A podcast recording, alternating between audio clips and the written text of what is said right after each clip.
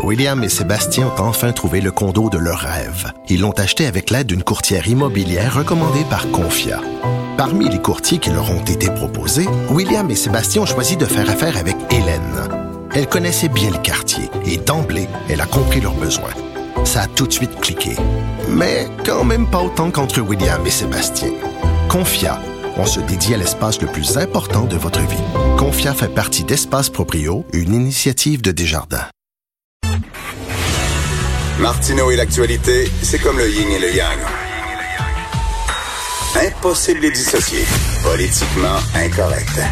Alors, on va parler du Grand Orange avec Luc La Liberté, analyste et blogueur au Journal de Montréal, Journal de Québec. Salut Luc. Oui, salut Richard. Alors Donald, après avoir euh, après avoir bu du désinfectant, c'est euh, rentré une lumière UV dans le schtroumpif, maintenant il prend de l'hydroxychloroquine. Présenté comme ça, c'est toute une transition. Donc, bien sûr, on, rigole parce que pris objectivement, euh, c'est quand, quand, on prend un peu de perspective ou un peu de distance, ça n'a absolument, ça n'a absolument aucun sens. Euh, la chloroquine, écoute, c'est pas pour le président Trump, ça, ça inquiète pas vraiment qu'il en prenne, surtout que c'est sous, supervision hmm. médicale.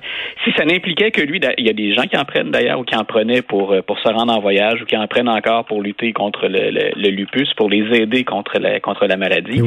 tant que ça se fait sous supervision médicale, écoute, c'est une décision qui est personnelle. Là où ça devient un peu plus, là où ça devient un peu plus, euh, un peu plus controversé, un peu plus difficile, c'est lorsque le président le dit sur un ton euh, banal comme ça, euh, il échappe l'information dans, dans, dans, une conversation, mais quand il fait ça, il va à l'encontre de tous les, de tous les conseils que donnent les services de, de, de santé publique aux États-Unis.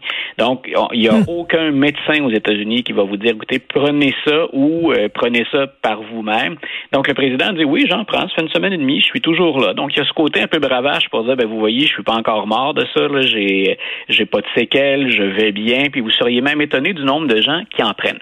Donc, répétons-le, la chloroquine, il n'y a rien qui dit que c'est euh, très dangereux là, pour ceux qui l'ont utilisé. Mais, il y a, des, effets, il y a des effets secondaires pour le, au point de vue de malaise cardiaque. Là.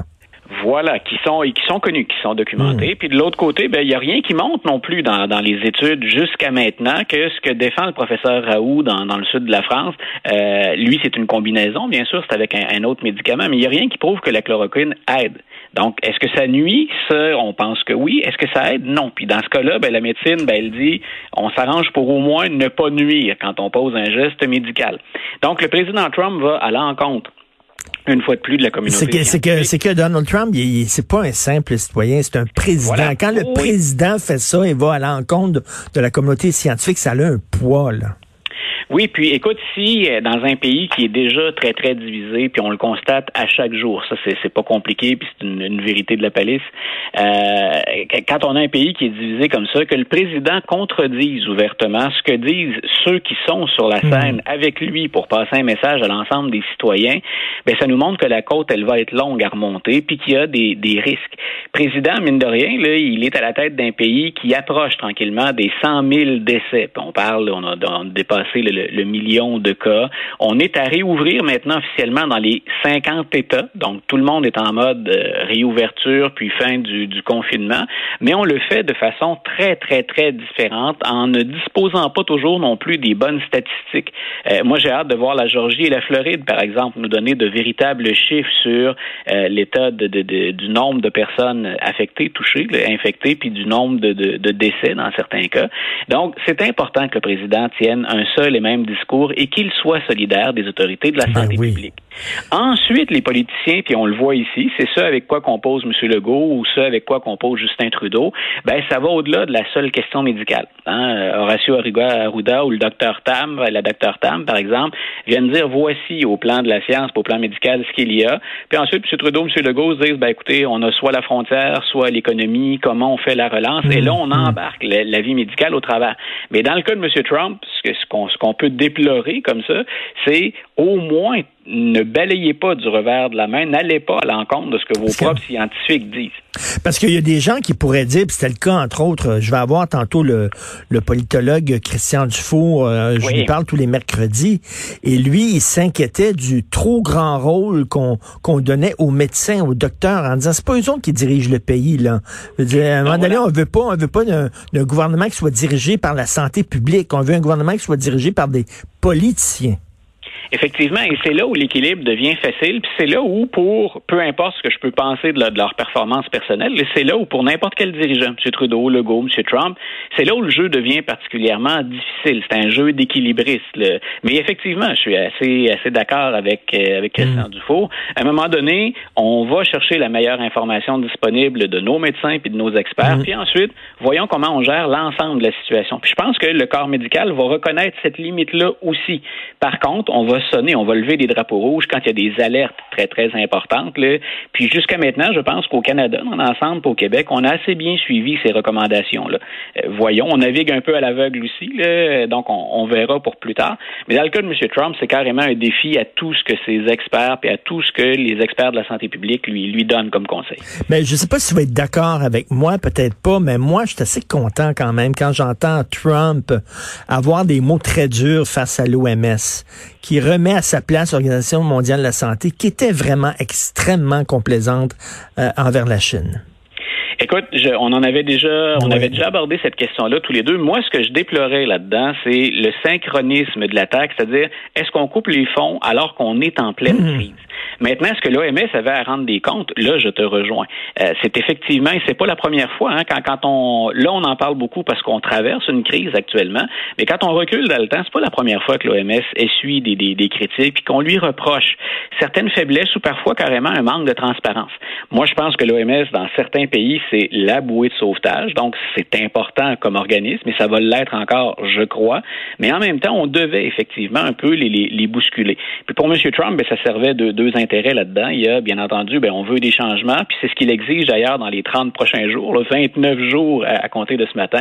Donc, il dit, si vous voulez de l'argent, moi, je veux voir des changements significatifs. Donc, une influence réelle, parce que ça pèse lourd le budget américain dans les organisations internationales. Pensons à l'ONU, hein, qui chapeaute tout ça. Mhm. Euh, mais de l'autre côté, bien entendu, ça permet aussi, au, plan politique, à M. Trump, de détourner l'attention. Alors qu'on pointe vers lui, puis on pointe vers lui au sein même de son administration, le Center for Disease Control, c'est la, série hein, d'organismes dans les États américains, on dit carrément, M. Trump, il, a fait fausse route dans ce dossier-là. Il y a des choses qu'on pouvait faire, puis d'autres qu'on pouvait faire beaucoup mieux.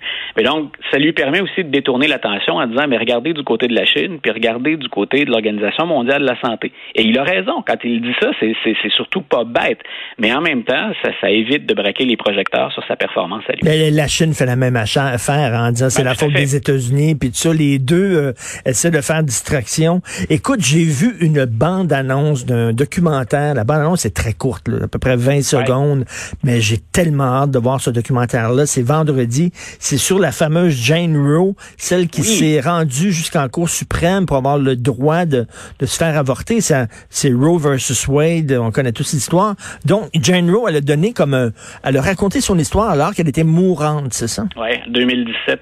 Donc, le, c'est disponible à compter de vendredi. Donc, sur elle, donc elle est morte là, actuellement, Jane Roe.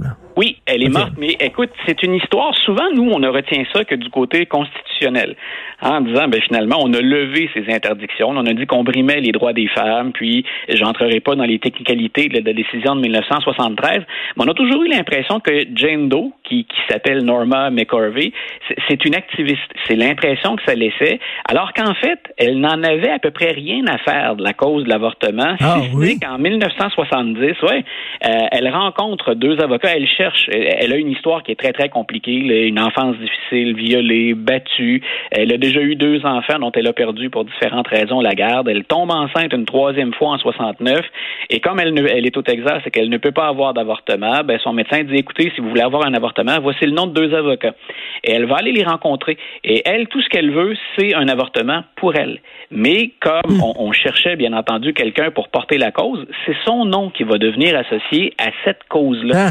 Donc, ce n'est pas une activiste. Elle, elle a jamais été particulièrement convaincue de la chose. C'est quelqu'un qui a des problèmes très graves, très sérieux, là, consommation d'alcool, consommation de drogue.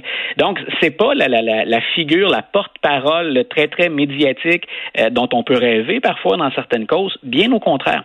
Mais le nom va donc suivre la procédure et elle-même, en fait, n'aura jamais droit à l'avortement. Elle va accoucher d'un troisième enfant qu'elle va placer en adoption. Et c'est là où je disais, son histoire, elle est fascinante, ne serait-ce que pour ce volet-là. Donc, elle est devenue, elle est devenue comme une militante à son corps défendant. Elle voulait pas ça. Là. Ben, c'est-à-dire qu'elle c'est même pas son corps défendant. Elle s'en fichait un peu. C'est pas c'est pas ce pourquoi elle effectuait la démarche. Mais là où il y a un revirement spectaculaire, et c'est le punch du documentaire qui sort, c'est qu'à partir du milieu des années 90, elle va rédiger deux euh, deux livres, une biographie, puis ensuite un, bouquin, 1994-1998, dans lequel elle effectue pour les activistes un revirement de situation. Elle change de position et elle devient et elle devient une des personnalités les plus actives dans la lutte contre l'avortement. Ben voyons donc. Et, et ça, les ben, gens l'ont aussi souvent oublié parce qu'on sait pas, on s'est relativement peu souci. On est allé vers dans, dans l'histoire constitutionnelle vers la décision de 1973. Mais là, ce qu'on apprend, et c'est le punch du documentaire puis de la bande-annonce à laquelle tu référais, c'est que ce revirement de situation, ben il est pas banal. Comme c'est une femme qui a des difficultés, elle cherchait un peu d'écoute, mais elle cherchait de l'argent. C'est quelqu'un qui a énormément de difficultés dans la vie. Euh, elle aurait encaissé à travers les, les, années 500 000 dollars de la part des, euh, des des, regroupements pro-vie euh, pour tenir ce discours-là. Donc, elle confesse, puis c'est le punch. Allez voir la bande-annonce, ça donne des frissons, mais elle dit ceci, là, c'est ma confession sur mon lit de mort. J'ai été payé pour, on m'a dit exactement ce qu'il fallait que je dise quand je parlais contre l'avortement. Ah, et, c'est dans ce documentaire-là, grosso modo, qu'elle confirme, écoutez, j'ai jamais pensé lutter pour ou contre ça. Hein, je, ah, pas de, je ne suis pas une activiste. Et on va pouvoir le voir où? Est-ce que c'est sur Netflix? C'est sur, la, sur la chaîne FX. Il y en a, il y en a qui sont abonnés ici au Québec. Sinon, j'imagine qu'on va en faire une diffusion bien plus large après le FX. FX, c'est une station sœur de, de, de, Fox qui est aujourd'hui à peu près l'équivalent de HBO, pour vous donner une idée. Là, souvent, on la présente comme ça. Donc, j'ai très, très hâte de voir ça. Très hâte de voir ça. Et écoute, tu, tu, tu dis que c'est une femme avec un passé compliqué rapidement, là, parce que j'ai vu euh, tantôt à, CNN, il y avait un reportage sur cette femme-là, justement, qui dit qu'elle a été agressée par Joe Biden. Là, on commence à fouiller, CNN commence à fouiller en disant il y a des contradictions, puis c'est une femme extrêmement compliquée, puis qui a un passé trouble, etc. On est en train comme de, de varloper son, sa réputation, là. Ben, écoute, on, on, est en train de, de, de, procéder, peu importe ce qu'on ce qu'on mm. décrit ou ce qu'on avance comme intention, on est en train de répéter ce qu'on reprochait aux républicains. Oui. Euh, dans le cas de Mme Blasey Ford, qui avait accusé euh, le, à l'époque le candidat à la Cour suprême, euh, Brett Kavanaugh, le candidat de Donald Trump. Et, et c'est là où je disais, on est vraiment sur c'est un jeu d'équilibriste. Oui. Et, et là-dedans, on en est rendu après ça aux perceptions. Est-ce que quelqu'un connaît vraiment Tara Reid? c'est comme dans ce dossier-là, si CNN enquêtait effectivement Hein, pour, euh, pour voir s'il n'y aurait pas dans, dans son placard des scandales. Puis oui, son histoire, Mme Reid, c'est pas une histoire nécessairement facile. Mais là, les démocrates font comme les républicains. Quand les républicains, un des leurs est, attaqué en disant il, il était un agresseur, on tente de, de salir la réputation de, de la fille qui porte les accusations. Et là, les démocrates semblent, et là, je mets CNN dans le camp des démocrates, bien sûr, oh semblent jouer la, la même game. Là. Ben voilà, et c'est une question de perception. Hein. Ce, qui est, ce qui est triste dans les deux cas, précisons-le, c'est que finalement, on connaîtra probablement jamais le fond de l'histoire. Mm ce sont des événements qui se sont déroulés autant dans le cas du juge Kavanaugh que dans le cas de, de, Joe Biden. Ce sont des événements qui se sont déroulés il y a très, très longtemps. Et finalement, c'est la vérité qu'on perd au change là-dedans pour des questions de récupération politique, de tourmente, puis de, de, de, spin politique, comme on le dit. Donc, c'est un boulet pour Joe Biden. Il n'y a rien de positif à sortir de ça. Là, il va devoir vivre avec ça. Mais là, ses amis de CNN sont, en, sont vol à sa rescousse. Là. Oui, ben en même temps, on sait comment ça se joue aux États-Unis. Il y aura l'autre point de vue qui sera présenté abondamment aussi. Donc euh, là-dedans, on, en revient à ce que je te mentionnais. C'est une question de perception. Donc, si on est plus pro-démocrate ou pro-républicain, on aura une certaine couleur. Mais on n'a pas plus d'éléments tangibles jusqu'à maintenant à se mettre sous la dent. Tout à fait. Mais en tout ça a l'air assez une personne assez compliquée, mettons, avec un passé assez complexe, cette femme-là. Merci beaucoup. Bonne semaine, Luc. Une bonne semaine, Richard. Salut, Luc La Liberté.